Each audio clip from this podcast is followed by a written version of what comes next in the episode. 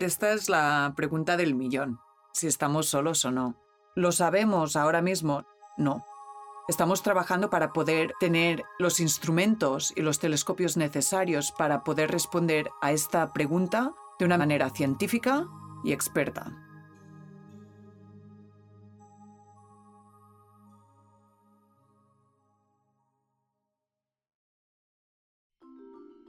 Bienvenidos a Universo Curioso de la NASA, en donde te invitamos a explorar el cosmos en tu idioma. Soy Noelia González y en este podcast la NASA es tu guía turística a las estrellas. Cuando miras el cielo nocturno repleto de estrellas, ¿te intriga saber si alguna de ellas tiene mundos a su alrededor donde exista la vida? La pregunta milenaria de si estamos solos en el universo impulsa la exploración del espacio e incluso a plantearnos nuevas preguntas sobre la vida en la Tierra. En la NASA, nuestros científicos trabajan desde diferentes campos de estudio y con diversas tecnologías para buscar señales de vida en el universo en todas sus etapas. Así, van reuniendo las pistas que nos ayuden a ensamblar la respuesta. El momento que entendimos que la Tierra no era el centro del sistema solar, sino que el Sol era el centro del sistema solar, fue un cambio de paradigma importante en el entendimiento de la humanidad en el universo. Él es Jerónimo Villanueva, originario de Argentina. Jerónimo es científico planetario y director asociado de la División Planetaria en el Centro de Vuelo Espacial Goddard de la NASA en Maryland. Trabajo mucho en misiones espaciales, por ejemplo, que están alrededor del planeta Marte, como ExoMars. También trabajo con telescopios que están en el espacio, como el telescopio James Webb, y también son telescopios en la Tierra. Con todos ellos nos permiten tener una visión del sistema solar de todos los ángulos, se podría decir. Tan solo en nuestra galaxia, la Vía Láctea, hay miles de millones de planetas. Los compuestos químicos para la vida son los más comunes del universo. Entonces, no es ciencia ficción pensar que hay muchos otros mundos en donde también podrían estar presentes los ingredientes necesarios para la vida.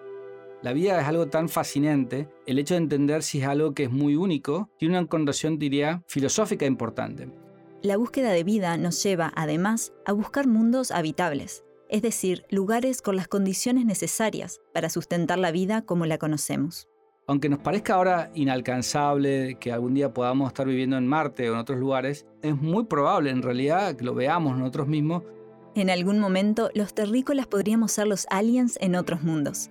Sin embargo, esto no significa que estamos buscando posibles sustitutos a nuestro planeta natal, el único mundo con vida que conocemos por ahora no hay plan B. Esto es un proceso de investigación, de exploración. Nuestro planeta hay que cuidarlo a toda costa y tiene que ser nuestra prioridad. Emprender la búsqueda de vida más allá de la Tierra conlleva definir qué buscamos exactamente, en qué lugares del universo podríamos encontrarlo y resolver cómo llegar a esos destinos prometedores. Hoy, las misiones de la NASA se enfocan en tres objetivos, el planeta Marte, los mundos oceánicos de nuestro sistema solar y los planetas que orbitan alrededor de estrellas lejanas. Aunque no podamos estar físicamente con un microscopio, podemos hacer mediciones a la distancia para ver si por lo menos los preludios, se podría decir, de encontrar vida, lo podemos encontrar. Nuestros investigadores estudian distintas formas de vida en lugares remotos en nuestro planeta. Mandan robots exploradores a otros mundos, envían misiones espaciales para traer muestras a la Tierra y utilizan telescopios para observar más allá de nuestro sistema solar. La exploración de otros mundos a través de la huella de la vida o de las condiciones que permiten su existencia lleva en primer lugar a responder la pregunta que es la base de esta búsqueda. ¿A qué nos referimos cuando decimos vida en este contexto? La búsqueda de vida siempre es compleja porque el concepto de vida es siempre muy indefinido. Especialmente en el área de investigación mía, que es la física o la química, la vida en realidad es algo que se replica por sus propios modos y de alguna forma se mantiene en el tiempo la definición precisa hemos encontrado vida, eso ha sido gran debate de la ciencia. En realidad, afortunadamente, porque es algo que es difícil de cuantificar, difícil de entender. Los científicos de la NASA han propuesto a la comunidad científica establecer un marco que proporcione un contexto para los hallazgos relacionados con la búsqueda de vida. Plantean crear una escala para evaluar y combinar diferentes líneas de pruebas que conduzcan a responder la pregunta, ¿estamos solos en el universo? Es una propuesta que ayudaría a cuantificar las pruebas de vida más allá de la Tierra. Cuantas más pruebas, más cerca estamos de llegar a la cima de esa escala. Y dependiendo del impacto del descubrimiento, vamos diciendo, bueno, esto es un indicador que puede haber vida o las condiciones de la vida pueden estar. y vamos creciendo, ah, hemos encontrado algo que cambia, hemos encontrado algo que se duplica, hemos encontrado movimiento y encontramos el punto final donde podemos encontrar vida. Eso significa que para que la comunidad científica pueda exclamar, sin lugar a dudas, que ha encontrado vida extraterrestre, tendría que poder ver con sus propios ojos esa forma de vida en acción. Antes de avanzar, tenemos que hacer una aclaración. En este episodio vamos a estar hablando de formas de vida biológica simples, no de vida inteligente. Esa búsqueda está en marcha a través de científicos como los del Instituto estadounidense SETI, las siglas en inglés, justamente, de búsqueda de inteligencia extraterrestre. En la NASA, aunque la búsqueda sigue centrándose en gran medida en la vida no tecnológica, nuestros científicos también han empezado a considerar qué aspecto podrían tener las huellas tecnológicas de vida inteligente, las tecnofirmas. No procederían de planetas de nuestro sistema solar, sino de planetas alrededor de otras estrellas, que no podemos ver de cerca. Por ejemplo, pulsos láser o de radio, o señales de sustancias químicas artificiales en las atmósferas de planetas lejanos. Pero ese no es el foco de la NASA. Lo que estamos buscando es vida relativamente simple y entender si esa vida que está en nuestro planeta también se produce fuera de nuestro planeta, en el sistema solar o en otros sistemas planetarios. Creo que la búsqueda de la vida dentro de la NASA, la mayoría, se concentra de buscar estos elementos de vida mucho más simples o de vida microbiótica. Una de las razones por la cual nuestros astrobiólogos se enfocan en este tipo de vida diminuta como bacterias y hongos es porque es más probable encontrarla. Después de todo, ese tipo de vida simple es la que precede a la enorme biodiversidad que hoy tenemos a la Tierra. Lo interesante es que por la mayoría del tiempo de evolución de nuestro planeta, la vida siempre fue muy extremadamente simple. Luego, en los últimos millones de años, es cuando se produce esta explosión de vida que tenemos ahora, donde tenemos la riqueza de las Amazonas, de la vida como nosotros, que es una vida mucho más compleja. Eso solamente ha sido en los últimos puntos de la evolución de nuestro propio planeta. Entonces la mayoría del tiempo hemos tenido una vía microbiótica muy muy simple y por eso es el énfasis de la buscar de esa vida. La vida buscamos buscando la más probable, la que estuvo más tiempo en nuestro propio planeta. Aunque esto tal vez suene menos glamoroso de lo que quizás te imaginabas, el descubrimiento de vida extraterrestre, aunque sea microscópica, será increíblemente revolucionario. Esto no ha sucedido todavía, pero nuestros científicos afinan cada vez más la puntería. El principal punto de referencia para marcar esta búsqueda es, al mismo tiempo, una de sus limitaciones. Buscamos vida y mundos habitables según lo que sabemos que sucede en nuestro planeta. Pero la vida en otros lugares de la galaxia podría presentarse incluso en formas que ni siquiera nos podemos imaginar. Es complejo porque es una visión muy antropocéntrica de lo que es la vida, pero bueno, como científico hay formas que uno puede buscar vida, de buscar esos patrones de lo que produce la vida en otro lugar fuera de la Tierra. Entender cómo la Tierra ha sido en el pasado y cómo ha evolucionado durante eones ayuda a la comunidad científica a entender qué es lo que deberíamos estar buscando allá afuera. Sin embargo, la comprensión de esos procesos que conducen a la vida se complica por las acciones de la propia biología. La atmósfera de la Tierra actual se parece muy poco a la atmósfera de la Tierra primitiva en la que se desarrolló la vida. Ha sido casi reconstituida por las bacterias, la vegetación y otras formas de vida que han actuado sobre ella a lo largo de miles de millones de años. Por suerte para nosotros, el sistema solar ha conservado una serie de laboratorios naturales para poner manos a la obra. Mi rol en realidad es estudiar los planetas y estudiar un poco el origen de la vida y buscar elementos de habitabilidad dentro del sistema solar. El objetivo es ver dónde están las cuestiones donde más tenemos que interesarnos en el sistema solar. Investigar los orígenes y los límites de la vida en nuestro hogar es esencial para la búsqueda de vida en otros lugares del universo, donde se pueden haber dado procesos similares. Necesitamos que una estrella muera, deje su polvo, ese polvo se agrega y genera los ingredientes fundamentales de la vida. Cuando esta sopa se produce, se da el origen de la vida, eso es lo que nosotros buscamos como la cuestión. El tema del origen de la vida es interesante porque en realidad lo que hemos entendido, parte muy desde el punto de vista antropocéntrico de la Tierra, es que la vida requiere ciertos componentes que le llamamos muy especiales. Aunque no se conoce bien el proceso exacto por el que se formó la vida en la Tierra, la comunidad científica coincide en que el origen de la vida requiere tres componentes básicos. La presencia de moléculas basadas en el carbono, una fuente de energía y agua líquida. Necesita una diversidad química, necesita carbono, hidrógeno, oxígeno, nitrógeno y además necesitamos un solvente. En el caso de la Tierra, el agua ha sido el solvente más importante. Entonces entender que necesitamos diversidad química, necesitamos un solvente como el agua y una fuente energética. Cuando los tres están presentes, se podría decir que las condiciones están dadas para que en un momento se pueda producir vida. En nuestro caso, la fuente de energía es el Sol. Este se encuentra a una distancia perfecta de la Tierra, como para permitir que el agua líquida no se evapore por completo y permanezca en la superficie. Las moléculas de carbono, los bloques básicos de la vida como la conocemos, podrían haber llegado a bordo de rocas espaciales. Durante los primeros mil millones de años de existencia de la Tierra, la formación de la vida se vio impedida por una avalancha de impactos de cometas y asteroides. Este bombardeo continuo hizo que la superficie terrestre estuviera demasiado caliente, como para permitir la existencia de cantidades suficientes de agua y moléculas basadas en el carbono. Nuestro planeta fue así. En sus primeros orígenes era un planeta muy inestable. Cuando se estabiliza inmediatamente y las condiciones estaban dadas, surge la vida, o por lo menos hay indicadores de vida, en nuestro propio planeta. Entonces se cree que necesitamos ciertas condiciones de estabilidad. La vida en la Tierra comenzó a final de este periodo, hace unos 3.800 millones de años. Dado que algunos cometas y meteoritos contienen moléculas basadas en el carbono y hielo de agua, parece posible que una lluvia mucho menos intensa de cometas haya depositado los mismos materiales que permitieron la formación de la vida aquí. La búsqueda de la vida es, primero veamos si los componentes están ahí, en función de eso ver si la sopa dio origen a la vida o no. Es siempre muy indirecto el proceso, pero la, clave de la investigación es que uno está buscando qué lugares son más interesantes. Nos enfocamos mucho en planetas que tienen una corteza terrestre y de una atmósfera. Por eso las lunas y planetas es el principal objetivo de buscar la vida como la conocemos. La astronomía en realidad es la búsqueda de, de, elementos en el espacio y en el caso mío yo soy un astrobiólogo haciendo astronomía. Lo que quiere decir eso, que busco moléculas muy simples. Entonces, para buscar señales de vida o habitabilidad más allá de la Tierra, Empezamos por lo que la vida necesita. La búsqueda de la vida en realidad tiene ciertos lugares que son más realmente notables. Dentro del sistema solar, los máximos candidatos están debajo de la superficie de Marte, no la superficie, pero debajo de la superficie de Marte se puede creer que haya acuíferos donde puede haber vida. Es muy difícil de acceder a ellos, pero el gran objetivo es debajo de la superficie de Marte. La búsqueda de vida más allá de la Tierra implica usar todo el abanico de tecnología disponible. Primero, lo primero. La búsqueda de estos componentes, estas señales, se hace especialmente en dos formas.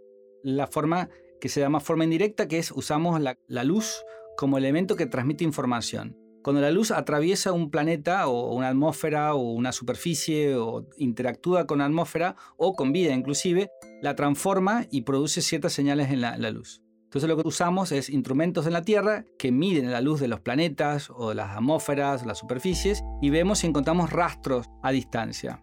Como comentaba, eso se llama el trabajo de la astronomía. Lamentablemente son señales que pueden tener muchos orígenes. Lo que está buscando es una señal que es indicadora de algo interesante. Una forma mucho más directa es ir al lugar. Lamentablemente no podemos ir a muchos lugares en el universo, tenemos unos cuantos planetas en el sistema solar que podemos explorar in situ, Explorar in situ significa hacer pruebas de campo o ensayos sobre el terreno. Ir al campo implica que podemos hacer estudios que, de otra forma, no serían posibles. Por ejemplo, poner en marcha un microscopio. O usar un espectrómetro de masas, que es un instrumento que identifica la cantidad y el tipo de sustancias químicas en una muestra. Por eso el estudio de Marte es tan interesante, porque podemos, primero la distancia, hacer lo que te comentaba, el estudio de luz, y después ir in situ a ciertos lugares que nos parecen más interesantes y ya hacer estudios más en detalle, por ejemplo, de ver complejidad química mucho más interesante, buscar muestras de ADN o de RNA, estamos buscando elementos mucho más complejos ya en la superficie del planeta. El programa Artemis, que llevará a la humanidad de nuevo a la superficie lunar, también allanará el camino para la exploración del planeta rojo con astronautas. En el caso de Marte, por ejemplo, no solamente podemos mandar robots, sino podemos mandar seres humanos. La ventaja de tener un ser humano es la destreza de poder usar mucha instrumentación y tener capacidad de ser mucho más eficiente a la hora de hacer muchas mediciones. A diferencia de los robots, los humanos también tienen la capacidad para darse cuenta, de forma intuitiva, qué cosas a su alrededor podrían ser interesantes para estudiar. Durante décadas, el planeta vecino Marte ha sido el gran foco en esta búsqueda de vida en nuestro sistema solar. Antes de que la humanidad se acercara al planeta rojo con naves espaciales, observadores desde la Tierra especulaban que éste estaba repleto de agua y de vida inteligente. Si bien las primeras misiones espaciales a Marte comprobaron que esto no era así, el cuarto planeta desde el Sol se ha convertido en un enorme laboratorio donde aprender qué buscar en términos de vida y cómo buscarlo. Mercurio es muy caliente, no tiene atmósfera, Venus está demasiado cerca del Sol y aparte tiene un efecto invernadero altísimo, lo que hace mucho más caliente. Y tenemos Marte, que está un poquito más lejos del Sol que la Tierra, que hace que sea más frío. Se cree que Mercurio, Venus y Marte fueron durante los primeros tiempos del sistema solar muy parecidos en todos los aspectos. Pero los planetas también cambian. Se cree que con el tiempo, producto de su tamaño, su distancia al Sol, fueron creciendo y evolucionando en forma muy distinta. Lamentablemente cuando uno mira a Marte en la actualidad ahora, es un planeta bastante inerte, una atmósfera mucho más tenue de la Tierra y no se ve muy vivo que digamos. Es una superficie roja porque está muy oxidado, pero tiene capas polares y lo que más interesante tiene Marte en la actualidad es que si uno toma imagen en la superficie ve que en algún momento agua corrió, mucha agua corrió por su superficie. Se cree que hace muchos, muchos años podría haber sido más habitable. Marte no tiene agua líquida en su superficie de la misma manera que la tenemos aquí en la Tierra pero sí la tuvo en el pasado. Incluso en 2015, científicos de la NASA descubrieron evidencia de que el planeta rojo albergó un vasto océano primitivo. Jerónimo, de hecho, fue el autor principal del estudio, que se basó en observaciones en Tierra con varios observatorios, incluido el Very Large Telescope en Chile. Más recientemente, se ha encontrado agua líquida en los polos de Marte, pero en pequeñas cantidades y que se evapora rápidamente. Aún así, científicos creen que el planeta rojo podría contener un océano subterráneo de agua líquida. El foco actual en Marte es encontrar señales de vida antigua, pero parte de la comunidad científica guarda esperanzas de que todavía se pueda encontrar vida actual en las profundidades marcianas. Hola, yo soy Jorge Núñez, yo soy un científico planetario y astrobiólogo del Laboratorio de Física Aplicada de la Universidad Johns Hopkins. Por las últimas casi dos décadas, la estrategia en la exploración de Marte inicialmente siempre ha sido sigamos el agua, sigamos los rastros de agua, porque obviamente agua es esencial para soportar la vida, como lo conocemos. Los robots exploradores o rovers de la NASA que hoy en día recorren suelo marciano son Curiosity, lanzado en 2012, y Perseverance, que aterrizó en Marte en febrero de 2021. ¡Hemos llegado! ¡Perseverance llegó! ¡Hemos llegado! Estos rovers son básicamente laboratorios con ruedas, que exploran el planeta rojo para enviar a los científicos a la Tierra información valiosa. Ambos rovers fueron enviados a cráteres marcianos claves para la búsqueda de señales de vida antigua, Curiosity al cráter Gale, Perseverance al cráter Jezero. De hecho, el equipo de Jorge utilizó datos de un orbitador en Marte para ayudar a seleccionar el destino de Perseverance. Y la razón por qué es tan importante antes tenía un lago antiguo, un lago grandísimo, y tenía lo más fascinante es que tiene depósitos de un delta. Entonces imagínate un delta como el del Nilo o el del Amazonas o el Mississippi. Ese ambiente es muy bueno para preservar material orgánico. Los minerales llamados arcillas y sulfatos son subproductos del agua. También pueden preservar señales de vida pasada, si es que existió. Es importante uno estar cerca de las rocas, verlas de cerca y poder ver esa relación de sus minerales juntos para determinar de que sí, esto es una roca que es sedimentaria y se formó en la presencia de agua. Tras una larga búsqueda realizada por Curiosity, el rover encontró en Marte lo que había ido a buscar en primer lugar, moléculas orgánicas, es decir, moléculas que contienen carbono. El carbono es la base de la vida en la Tierra, necesario para formar moléculas complejas como proteínas e incluso ADN. Y eso era cambio de ser. La búsqueda por agua en buscar por habitabilidad. Estamos tratando de buscar por evidencia de que existió vida en Marte en el pasado y eso es lo que Perseverance va a hacer. El hallazgo no confirma que haya habido vida en el pasado en Marte o que exista en el presente, pero demuestra que existieron los ingredientes básicos para que la vida se iniciara allí en algún momento. También significa que pueden conservarse materiales orgánicos antiguos para que los reconozcamos y estudiemos hoy en día. Lo que estamos tratando de buscar. Y eso es un área todavía de mucha investigación. Es, cómo podemos determinar si algo es de verdad evidencia de vida o si no es. O simplemente es algo que se formó por procesos sí, orgánicos. Otros elementos emocionantes para la búsqueda de habitabilidad han sido descubiertos en Marte, como el gas metano, también presente en la Tierra. Este hallazgo es apasionante porque el metano puede ser producido por organismos vivos, o por reacciones químicas entre la roca y el agua, por ejemplo. Todavía se desconoce cuál es el proceso que produce metano en Marte. Y ahora estamos en la nueva próxima etapa con Perseverance. Ahora se ha confirmado de que no solo había agua, que Marte era capaz de también soportar vida Entonces ahora con Perseverance vamos a tratar de buscar si hubo la posibilidad de que hubo vida en el pasado. Y por eso es tan importante recoger esas muestras y traerlas aquí en la Tierra de Perseverance, porque se puede hacer análisis mucho más detallados. En el primer episodio de esta temporada hablamos sobre el programa de retorno de muestras de Marte y la importancia de traer a casa muestras espaciales. Entre otras huellas de habitabilidad, como ciertos gases y moléculas orgánicas que mencionábamos hace un rato, Perseverance persigue las huellas de vida antigua. Jerónimo nos recuerda por qué la labor es tan compleja. ¿Y qué es lo que uno puede llegar a encontrar? ¿Qué tipo de fósiles de vida se podría buscar? Bueno, lamentablemente el problema que tiene Marte es que, volvemos al tema de la vida microbiótica, siempre vida muy extremadamente pequeña, que está en la superficie. Si Perseverance encontrara un hueso en la superficie o en una roca, eso sería grandísimo. Entonces, claro, sabríamos de que, hey, eso es vida.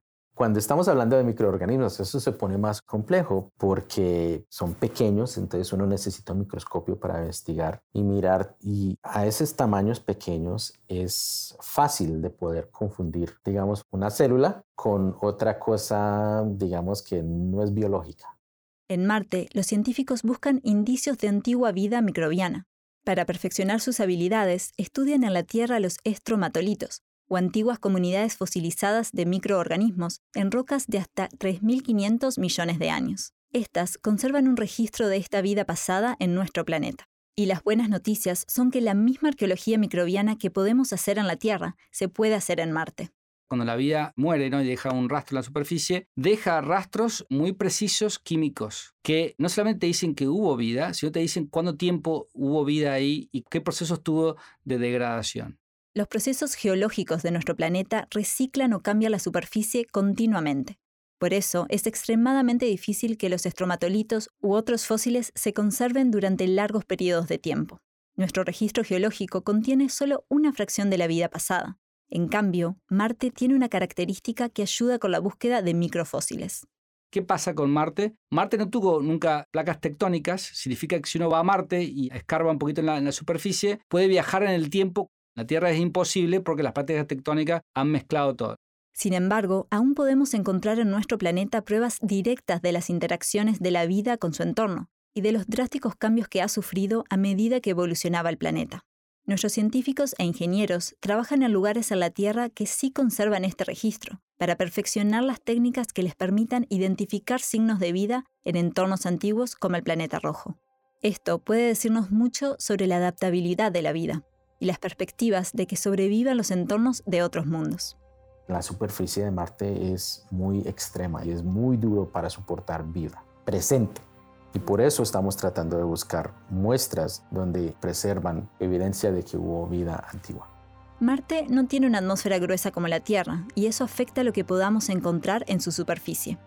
¿Cuál es la desventaja? Que el Sol constantemente está irradiando la superficie y destruye todos los materiales que hay en la superficie. Entonces, los primeros centímetros de la superficie, hasta se cree que los primeros metros, el primer metro, está muy impactado por la radiación o los pequeños cambios eólicos en el tiempo. Entonces la idea es que lo primero que hay que hacer en Marte para buscar esos fósiles, primero hay que ir a un poquito debajo de la superficie, tal vez no tanto, tal vez dos metros y uno está viaja en el tiempo, que lo más importante, buscar un terreno de Marte que no haya sido impactado en el tiempo, que sea antiguo. Futuras misiones a Marte podrían excavar para intentar encontrar, en las profundidades del planeta rojo, señales de vida microscópica antigua o moderna. La búsqueda de vida no se termina en el cuarto planeta desde el Sol. Cuanto más avances tecnológicos y científicos, más podemos refinar la búsqueda, es decir, tener una mejor idea de qué estamos buscando y dónde. Pero también se multiplican las opciones y los lugares en donde buscar vida o habitabilidad. Por ejemplo, la comunidad científica ahora sabe que no es necesario que el agua líquida, que sigue siendo un ingrediente vital, esté en la superficie. Esto ha llevado a reajustar la búsqueda. Ahora indagamos en lunas y no solo planetas, y que no necesariamente se encuentran dentro de la zona de habitabilidad de su estrella. La zona de habitabilidad es la región alrededor de una estrella donde un planeta rocoso podría tener agua líquida en su superficie. Si nos vamos alejando, vamos a las dos grandes lunas, la luna Europa de Júpiter y la luna Encelados de Saturno. Este tipo de cuerpos celestes son conocidos como mundos oceánicos. Las lunas heladas de Júpiter, como Europa, Ganímedes y Calisto, no tienen agua líquida en su superficie, Sin embargo, hay evidencia de que bajo su gruesa corteza helada existen enormes océanos de agua, mantenidos en estado líquido por fuentes de energía en el interior de la Luna. Entonces hay todo un foco de investigación de ver qué pasa en esos océanos subterráneos en estas dos lunas. Interesantemente, las lunas estas se formaron en un lugar del sistema solar que de por sí son ricos en material orgánico y mucha diversidad química. En un episodio anterior acerca de nuestros océanos, mencionamos que nuestro propio planeta cuenta con sistemas de ventilación hidrotermal del fondo marino. Y en estos lugares extremos, los científicos han encontrado formas de vida también extrema, organismos que viven esencialmente de la energía química en ausencia de luz solar. Como vemos en la Tierra, la vida puede adaptarse a condiciones que los seres humanos consideraríamos muy duras, y por tanto es posible que la vida haya surgido en otros mundos y se haya adaptado a situaciones muy distintas de las que conocemos. Todos estos cuerpos celestes son buenos lugares para salir a buscar vida presente o condiciones que podrían sostenerla. Y eso vamos a hacer pronto con la misión Europa Clipper, cuyo lanzamiento está previsto para 2024 lo que va a hacer es, va a orbitar Europa y va a mapearla con altísimo detalle y tiene muchísima instrumentación para ver si hay lugares donde esos océanos subterráneos emiten gases. La luna joviana Europa no tiene una atmósfera densa y un campo magnético como nuestro planeta, que la proteja de la fuerte radiación o que mantenga la temperatura adecuada para la habitabilidad sobre su superficie. Sin embargo, está cubierta por una gruesa capa de agua helada, que podría estar actuando como un escudo protector ante la fuerte radiación proveniente de Júpiter. Los científicos estiman que esta luna alberga un océano subterráneo del doble del tamaño del de la Tierra. En 2019, la NASA confirmó la presencia de columnas de vapor de agua, posiblemente provenientes de géiseres, que pueden estar formándose a través de grietas en la superficie de la Luna Europa. El científico de la NASA originario de Argentina, Lucas Paganini, con quien hablamos en nuestro episodio sobre asteroides, dirigió la investigación. Esto nos decía Lucas en 2022. La Luna Europa es uno de los mundos oceánicos más prometedores en nuestra búsqueda de vida más allá de la Tierra.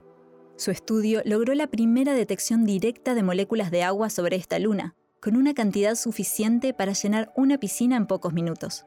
Esto proporcionó evidencia de algo que ya se sospechaba. En Europa hay procesos geológicos internos que están produciendo enormes columnas de vapor de agua. Estas columnas de agua son muy importantes porque pueden estar relacionadas a géiseres que se forman en estas grietas en la superficie. Y esto es importante porque si existen esas grietas, puede que exista una ventana al interior del océano que se esconde debajo de la capa de hielo.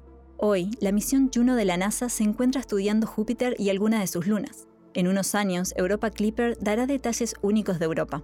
Por ejemplo, de su tenue atmósfera, superficie, interior y su potencial de habitabilidad. Europa Clipper realizará alrededor de 50 sobrevuelos a alturas de entre 25 y 2.700 kilómetros, lo que permitirá a los científicos acercarse lo suficiente a esta luna para ayudarnos a avanzar en nuestro conocimiento de lo que ocurre debajo de su superficie, y tal vez explorar unos de estos géiseres. Con cámaras de alta resolución y nueve instrumentos científicos a bordo, esta misión allanará el camino para el siguiente paso. Buscará un sitio en la superficie en el que una futura misión robótica pueda aterrizar para recolectar muestras. Creo que mi gran objetivo sería que podamos tener misiones que puedan dar vuelta alrededor de ellos o puedan traer muestras a la Tierra o que podamos mandar algo de altísima complejidad a seres humanos que podamos explorarlos in situ. Ese sería el gran sueño, se podría decir. En la NASA, nuestros científicos están trabajando también para poder enviar misiones a la luna de Saturno en Célado, otro mundo helado del que también emanan columnas de vapor de agua. En 2023, un equipo internacional de científicos que usó datos de nuestra misión Cassini encontró fósforo, un elemento químico esencial para la vida, atrapado dentro de los granos de hielo que salen expulsados al espacio desde esta luna. Y dentro del sistema de Saturno hay otra luna también muy interesante que se llama Titán. Y Titán es una luna muy interesante porque tiene una atmósfera muy, muy llena de material orgánico. Se cree que Titán podría tener un océano de agua líquida en su interior. Y aunque esta particular luna no tiene océanos de agua en su superficie, tiene océanos de metano. Y este también podría actuar como un solvente para la vida. En realidad, el metano, que es el gas natural en la Tierra, cumple el mismo rol que el agua en nuestro planeta. O sea, tiene llueve metano, se forman lagos de metano. El ambiente de Titán es un escenario muy valioso para la comunidad científica, ya que podría ayudarnos a comprender más sobre el origen de la vida en el universo. Y eso es lo que va a investigar una futura misión hacia Titán llamada Dragonfly, Libélula en español, que la NASA prevé lanzar en 2027. Esta sonda, similar a un helicóptero, es también un módulo de aterrizaje y se posará sobre distintos puntos de la superficie de la Luna. Un instrumento a bordo analizará los procesos químicos que tienen lugar en Titán. Esto podría revelar información sobre los tipos de pasos químicos que ocurrieron en la Tierra, la llamada química prebiótica, que finalmente llevaron a la formación de la vida. La vida aquí en la Tierra se ha esparcido por todas partes. Es duro encontrar una roca que la vida no ha tocado. Y por eso es tan importante ir, por ejemplo, a Titán con Dragonfly, porque nos va a dar una perspectiva en términos de cómo es un mundo prebiótico. La abundante y compleja química de Titán, rica en carbono, su océano interior y la presencia en el pasado de agua líquida en su superficie, lo convierten en un destino ideal para estudiar el origen de la vida y la habitabilidad potencial de un entorno extraterrestre.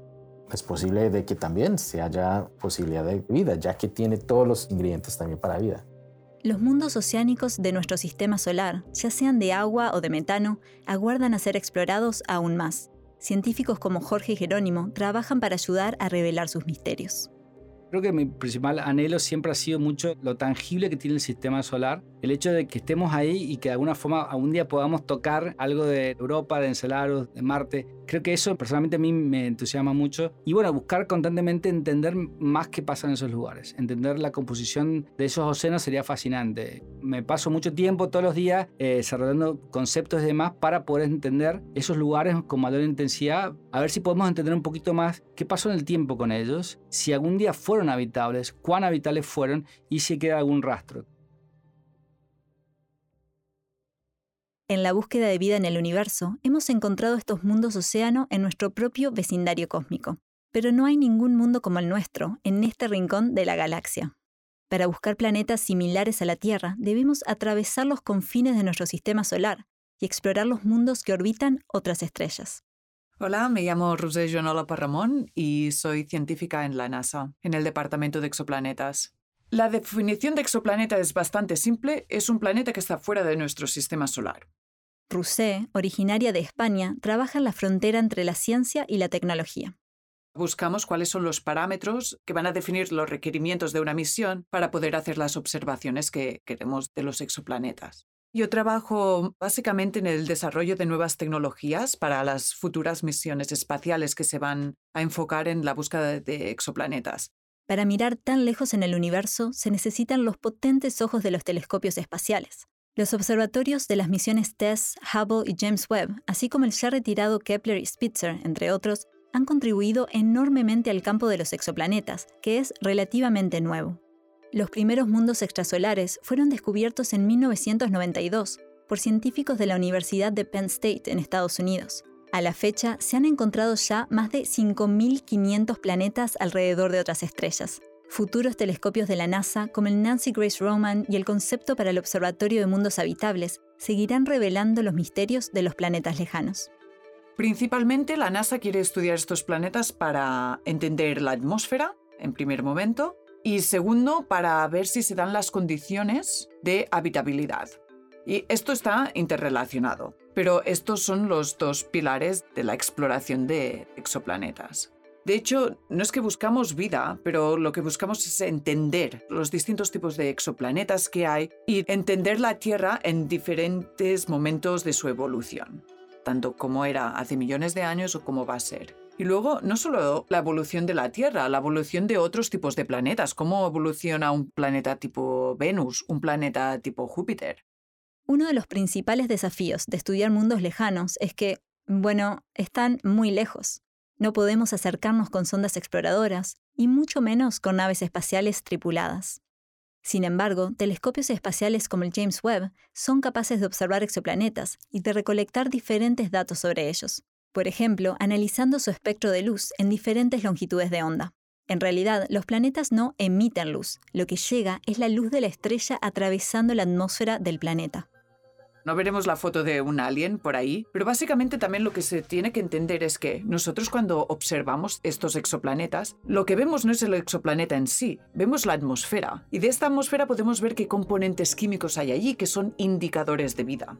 Y la única manera que tenemos de entender ahora mismo cómo puede ser esto es estudiando la Tierra en sí y ver cómo es nuestra atmósfera y poder hacer comparaciones.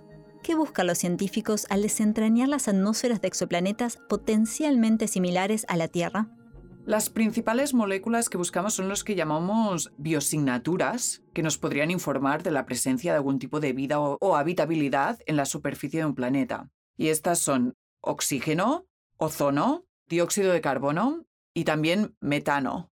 Como decíamos al comienzo de este episodio, encontrar estas señales químicas prometedoras no significa necesariamente que haya vida, ya que existen procesos no biológicos que podrían estar produciendo esas moléculas. Pero por algo hay que empezar. Cuando hablamos de detectar planetas y caracterizar planetas similares a la Tierra, esto lo que quiere decir es que necesitamos ser capaces de atenuar la luz de la estrella para poder ver la luz del exoplaneta similar a la Tierra. Para hacer esto, lo que se necesitan son primero los coronógrafos, muy importantes, y se necesita que estemos en el espacio. Desde la Tierra tenemos la atmósfera y la atmósfera atenúa y distorsiona muchísimo las imágenes que recibimos del espacio. El coronógrafo es un instrumento en telescopios espaciales o en tierra que permite a los científicos tapar la luz de una estrella. En nuestro episodio sobre el Sol hablamos de cómo estos se usan para bloquear la luz solar y observar la atmósfera de nuestro Sol o corona. Pero otra clase de coronógrafos bloquea la luz estelar de estrellas remotas para revelar sistemas de exoplanetas. De esta manera, la luz que viene del planeta, como viene a cierto ángulo con respecto al de la estrella, nos llega a nuestro sensor o detector. Luego, con esto estamos realmente mirando este exoplaneta directamente. Aunque los coronógrafos actuales son muy útiles, atenuar la luz de una estrella lejana lo suficiente sigue siendo todo un desafío. Es como si tú estuvieses intentando ver a una luciérnaga volando alrededor de un faro desde Nueva York a California. Por esto, lo que tenemos son estos coronógrafos, pero estos coronógrafos se tienen que diseñar de tal manera que el telescopio sea ultra estable. Aquí es donde un posible futuro telescopio espacial de la NASA, llamado Observatorio de Mundos Habitables, podría marcar la diferencia. Este contaría con un coronógrafo capaz de generar el contraste necesario para ver planetas extrasolares. Por el momento, solo se trata de un concepto de misión. Expertos como Rousset trabajan para desarrollar la tecnología de punta necesaria para responder a las preguntas científicas que guiarían este concepto de misión. Por ahora, los científicos tienen otros métodos para continuar encontrando y caracterizando planetas lejanos. El método de tránsitos, lo que ocurre es tú tienes una estrella y tienes un planeta o un sistema solar alrededor de esta estrella. Luego tú observas la luz de esta estrella directamente con tu telescopio. Tan pronto un planeta pasa por delante de esta estrella, este planeta bloquea un poco de luz que llega a nuestro telescopio. Luego lo que vemos es una bajada en la intensidad. Observando esta estrella durante cierto tiempo podemos ver si hay un periodo en esta señal y podemos obtener información de la órbita de estos planetas. Un segundo método que ha dado grandes resultados es el de velocidad radial. Este se utiliza para estudiar, sobre todo, exoplanetas grandes y masivos, similares a Júpiter. Las fuerzas gravitacionales entre planeta y estrella hacen que la estrella se mueva. Y cuando estamos observando esta estrella, como se va moviendo cerca y alejando de nosotros, vemos un cambio en el color de la luz. Se llama el redshift, el desplazamiento hacia el rojo. Mirando este desplazamiento hacia el rojo podemos obtener información, por ejemplo, de cómo de masivo es este planeta, porque cuanto más masivo, más se va a mover esta estrella. Gracias a estos métodos hemos descubierto miles de exoplanetas pero hemos hallado muy pocos que se asemejen al nuestro y que se encuentren en la zona habitable alrededor de su estrella anfitriona. Desde el 2022, nuestro telescopio espacial James Webb ha observado la atmósfera de exoplanetas que se encuentran dentro de la zona habitable. Y si bien lo ha hecho con una precisión sin precedentes, aún necesitamos dar un paso más en la búsqueda de mundos como el nuestro son relativamente planetas temperados con una pequeña atmósfera y podemos estudiarlos con cierta precisión. Pero si en realidad queremos encontrar un planeta muy semejante a la Tierra y ver si en realidad tiene la misma composición química y diversidad química de procesos de nuestro planeta, necesitamos otros telescopios. Nuestros científicos continúan en la búsqueda de los mejores candidatos que podamos estudiar en el futuro con tecnología más avanzada. Tal vez hasta podamos enviar una nave algún día. Ahora mismo no tenemos estos instrumentos, pero evidentemente esto desde hace muchísimos años ha sido la gran pregunta. No solo entender el universo y cómo se formó, sino ¿somos un accidente o no? ¿O somos una estadística realmente? Esto es lo, que queremos realmente responder. Ser parte de esto es, para mí es la ilusión de mi vida, es, es ser parte de algo que es mucho más grande que de cualquier individual, que cualquier agencia espacial Estamos haciendo historia. El anhelo de encontrar vida más allá de la Tierra, de confirmar la intuición de que probablemente no estemos solos en este vasto universo, va a requerir muchísimo trabajo. Y si encontramos, o cuando encontremos, pruebas de vida extraterrestre, la comunidad científica deberá analizar, debatir y verificar que esas pruebas sean válidas. Solo luego de ese largo proceso se podrá decir hemos encontrado vida en otro mundo. Se necesitan múltiples líneas de evidencia para que todo pueda apuntar a que sea vida. Entonces uno tiene que básicamente gastar todas las diferentes posibilidades y que uno llega al resultado de que, mire, ya hemos gastado todas estas otras posibilidades que no son de vida y la única explicación para este resultado es de que sea vida. Yo creo que sería el descubrimiento más importante de la historia, o sea, encontrar algún tipo de vida o indicador de vida que sea totalmente irrefutable. El camino hacia este descubrimiento es complicado, largo, pero no imposible. Por ahora, nuestros científicos buscan la forma de vida más probable, en los lugares que tienen las condiciones para albergarla. Sus hallazgos irán moldeando las preguntas científicas que orientan la búsqueda. Con la ciencia como clave y de la mano de tecnología pionera, seguimos profundizando en el conocimiento de nuestro planeta y los lugares extraordinarios con los que compartimos el universo. ¿Cómo es posible de que en un universo tan grande, grandísimo, que sabemos de que hay miles de millones de soles dentro de nuestra propia galaxia y hay miles de millones de galaxias en la parte que nosotros podemos ver, ¿cómo es posible de que nosotros seamos los únicos?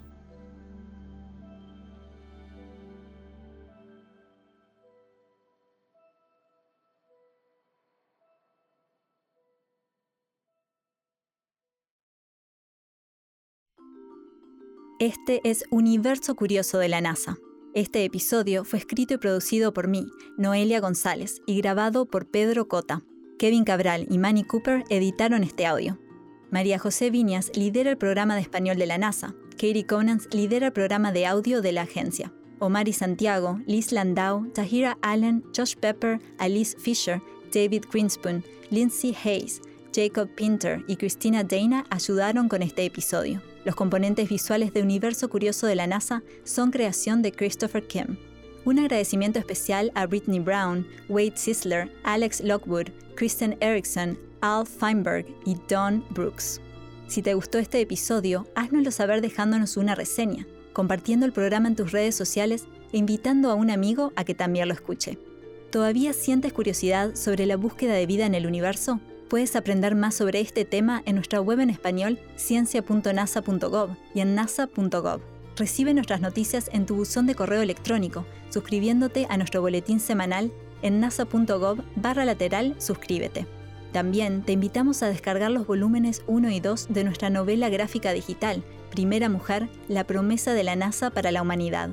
Esta imagina la historia de Cali Rodríguez, una joven afrolatina que supera múltiples desafíos en su vida para convertirse en la primera mujer en explorar la Luna. Y para más noticias e historias de la NASA en tu idioma, síguenos en las redes sociales de NASA en español creo que lo que rescato de toda esta pasión que llama a la gente es el tema de la curiosidad. La mayoría de la gente que hablo, que me habla de ovnis, en realidad no me está hablando del fenómeno ovni puntual, sino me está hablando de la curiosidad de entender que puede haber vida fuera de la Tierra. Y creo que eso nos une a todos. Obviamente, yo desde dentro de la NASA me he podido formalizar en el sentido de que, bueno, no estamos buscando seres humanos, sino que estamos buscando vida de otro tipo microbiótica. Pero en realidad la pregunta es la misma, entender si estamos solos.